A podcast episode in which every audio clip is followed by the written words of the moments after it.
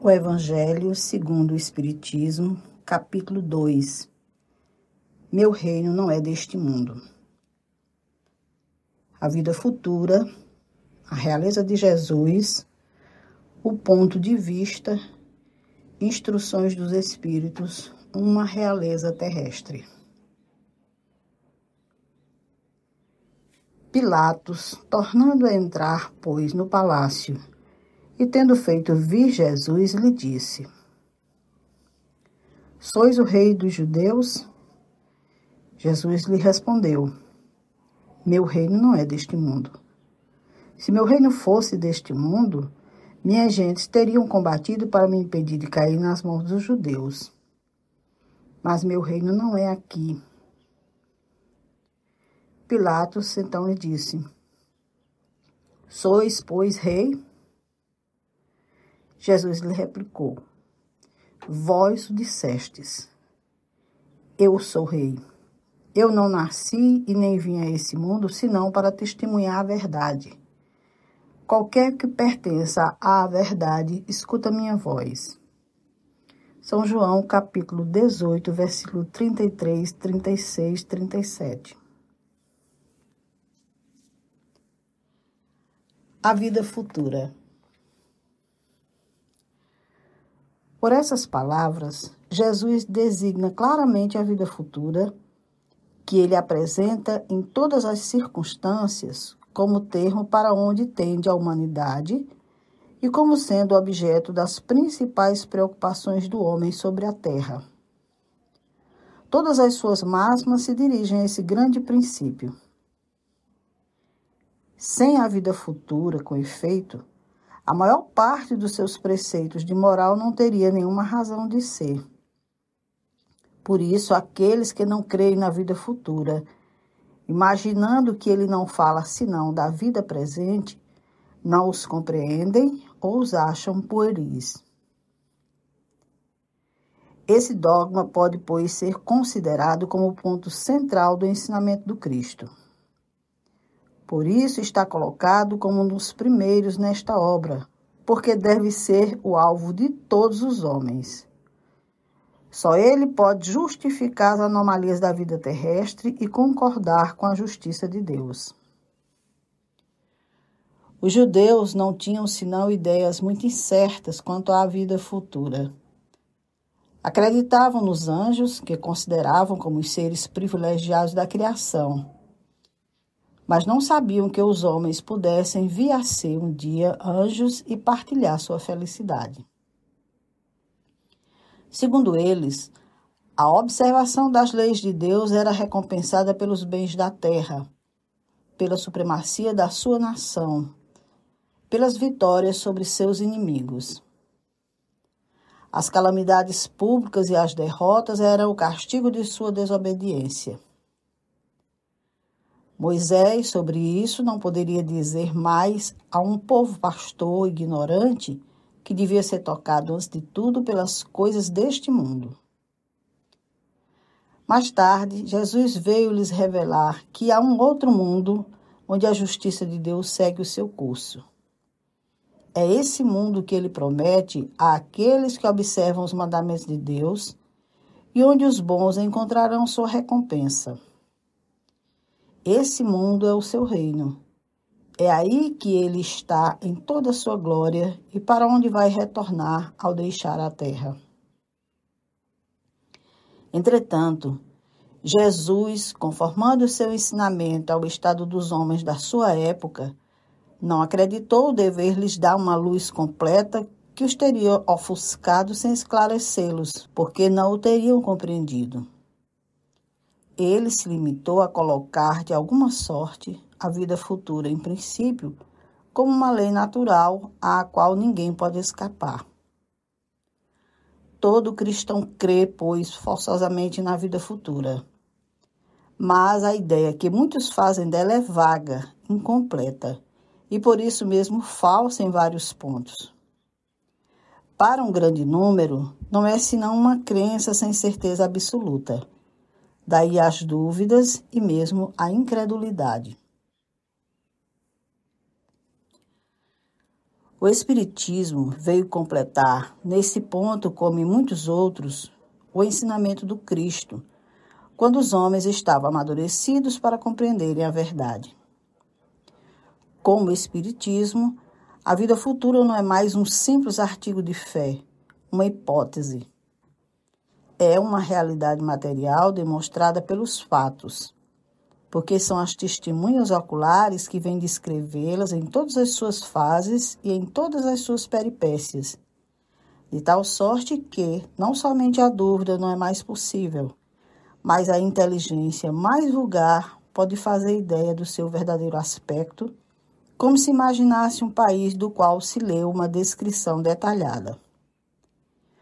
Ora, essa descrição da vida futura é tão circunstanciada as condições de existência feliz ou infeliz daqueles que aí se encontram são tão racionais que podemos dizer, apesar disso, que ela não pode ser de outra forma e que está lá a verdadeira justiça de Deus. A realeza de Jesus. O reino de Jesus não é deste mundo, é o que cada um compreende. Mas sobre a terra, não terá também uma realeza? O título de rei não implica sempre no exercício de um poder temporal. Ele é dado por um consentimento unânime àquele que seu gênio coloca em primeiro plano em uma ordem de ideias qualquer, que domina seu século e influi sobre o progresso da humanidade.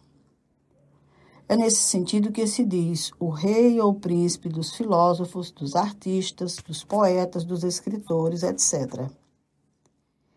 Essa realeza nascida do mérito pessoal, consagrada pela posteridade, não tem frequentemente uma preponderância maior do que aquele que leva o diadema? Ela é imperecível, enquanto que a outra é o jogo das vicissitudes. Ela é sempre abençoada pelas gerações futuras, enquanto que a outra, por vezes, é amaldiçoada. A realeza terrestre acaba com a vida. A realeza moral governa ainda e, sobretudo, depois da morte. A esse título, Jesus não é um rei mais poderoso que muitos potentados? Foi, pois, com razão que disse a Pilatos: Eu sou rei, mas meu reino não é deste mundo o ponto de vista. A ideia clara e precisa que se faz da vida futura dá uma fé inabalável no futuro. E essa fé tem consequências imensas sobre a moralização dos homens quando muda completamente o ponto de vista sobre o qual eles examinam a vida terrestre. Para aquele que se coloca pelo pensamento na vida espiritual que é indefinida, a vida corporal não é mais que uma passagem, uma curta estação no país ingrato. As vicissitudes e as tribulações da vida não são mais que incidentes que recebe com paciência, porque sabe que não são senão de curta duração e devem ser seguidos de um estado mais feliz. A morte nada mais tem de apavorante, e não é mais a porta do nada, mas a da libertação que abre ao exilado a entrada de uma morada de felicidade e de paz. Sabendo que está em um lugar temporário e não definitivo, recebe as inquietações da vida com mais indiferença. E disso resulta para ele uma calma de espírito que lhe atenua a amargura. Pela simples dúvida sobre a vida futura, o homem dirige todos os seus pensamentos sobre a vida terrestre. Incerto do futuro, dá tudo ao presente. Não entrevendo bens mais preciosos que os da terra, ele é como a criança que não vê nada além dos seus brinquedos. Para obtê-los, não há nada que não faça. A perda do menor dos seus bens é uma tristeza pungente, uma decepção, uma esperança frustrada, uma ambição não satisfeita, uma injustiça de que é vítima, o orgulho, a vaidade feridos são igualmente tormentos que fazem da sua vida uma angústia perpétua, dando-se assim voluntariamente uma verdadeira tortura de todos os instantes. Tomando seu ponto de vista da vida terrestre, no centro da qual está colocado, tudo toma ao seu redor proporções vastas. O mal que o atinge, como o bem que compete aos outros, tudo adquire aos seus olhos uma grande importância. Ocorre o mesmo com aquele que está no interior de uma cidade, onde tudo parece grande. Os homens de projeção como os monumentos, mas que se transporte para sobre uma montanha e homens e coisas vão lhe parecer bem pequenos. Assim ocorre com aquele que encara a vida terrestre sob o ponto de vista da vida futura. A humanidade, como as estrelas do firmamento, se perde na imensidão. Ele se apercebe então que grandes e pequenos estão confundidos como as formigas sob um torrão de terra, que proletários e potentados são do mesmo talhe e lamenta esses homens efêmeros que se dão tanta inquietação para conquistar um lugar que os eleve tão pouco e que devem manter por tão pouco tempo. É assim que a importância atribuída aos bens terrestres está sempre na razão inversa da fé na vida futura. Se todo mundo pensasse desse modo, disse A, ninguém se ocupando mais com as coisas da terra, tudo periclitará. Não. O homem procura instintivamente seu bem-estar, e mesmo com a certeza de não estar senão por pouco tempo num lugar, ainda quer aí estar melhor, ou o menos mal possível. Não há ninguém que, achando um espinho sob sua mão, não atire para não ser picado. Ora, a procura de bem-estar força o homem a melhorar todas as coisas possuído que está do instinto do progresso e da conservação que está nas leis da natureza. Ele trabalha, pois, por necessidade, por gosto e por dever. E nisso cumpre os desígnios da providência que o colocou sobre a terra para esse fim. Somente aquele que considera o futuro não atribui ao presente senão a importância relativa e se consola facilmente com seus fracassos, pensando na destinação que o espera. Deus não condena, pois, os prazeres terrestres, mas o abuso desses prazeres em prejuízo das coisas da alma. É ainda contra esse abuso que estão prevenidos aqueles que se aplicam a estas palavras de Jesus: Meu reino não é deste mundo. Aquele que se identifica com a vida futura é semelhante a um homem rico que perde uma pequena soma sem com isso se perturbar. Aquele que concentra seus pensamentos sobre a vida terrestre é como um homem pobre que perde tudo o que possui e se desespera. O Espiritismo expande o pensamento e lhe abre novos horizontes. Em lugar dessa visão estreita e mesquinha que o concentra sobre a vida terrestre, que faz do instante que ele passa sobre a terra a única e frágil base do futuro eterno, ele mostra que essa vida não é senão um elo no conjunto harmonioso e grandioso da obra do Criador. Mostra a solidariedade que liga todas as existências do mesmo ser, todos os seres de um mesmo mundo e os seres de todos os mundos. Dá, assim, uma base, uma razão de ser à fraternidade universal enquanto que a doutrina da criação da alma no momento do nascimento de cada corpo torna todos os seres estranhos uns aos outros. Essa solidariedade das partes de um mesmo todo explica o que é inexplicável, se se considerar apenas uma parte. É esse conjunto que, ao tempo do Cristo, os homens não teriam compreendido, e por isso ele reservou conhecimento para outros tempos. Instruções dos Espíritos. Uma realeza terrestre. Quem melhor do que eu poderá compreender a verdade destas palavras de Nosso Senhor? Meu reino não é deste mundo. O orgulho me perdeu sobre a terra. Quem, pois, compreenderia a insignificância dos reinos desse mundo se eu não compreendesse? Que carreguei comigo da minha realeza terrestre. Nada, absolutamente nada.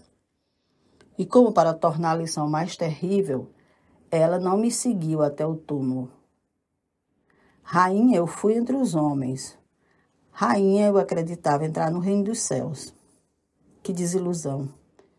Que humilhação quando, em lugar de ser ali recebida como soberana, vi acima de mim, mas bem acima, homens que eu acreditava bem pequenos e que desprezei, porque não eram de um sangue nobre. Oh, então eu compreendi a esterilidade das honras e das grandezas que se procuram com tanta avidez sobre a terra. Para se preparar um lugar neste reino, é preciso a abnegação, a humildade, a caridade em toda sua prática celeste, a benevolência para com todos, não se vos pergunto que fostes, que posição ocupastes, mas o bem que haveis feito, as lágrimas que enxugaste. Ó Jesus, disseste que teu reino não era deste mundo, porque é preciso sofrer para alcançar o céu, e os degraus do trono não nos aproximam dele. São os caminhos mais penosos da vida que a ele conduzem Procurai, pois, seu caminho através das sarças e dos espinhos e não entre as flores. Os homens correm atrás dos bens terrestres, como se os devessem guardar para sempre. Mas aqui não há mais ilusões. Eles se apercebem logo de que não agarraram senão uma sombra e negligenciaram os únicos bens sólidos e duráveis, os únicos que lhes são de proveito na morada celeste os únicos que podem a ela lhes dar acesso. Tende piedade daqueles que não ganharam o reino dos céus. Ajudai-os com as vossas preces, porque a prece aproxima o homem do Altíssimo. É o traço de união entre o céu e a terra. Não o esqueçais. Uma rainha de França, Havre, 1863.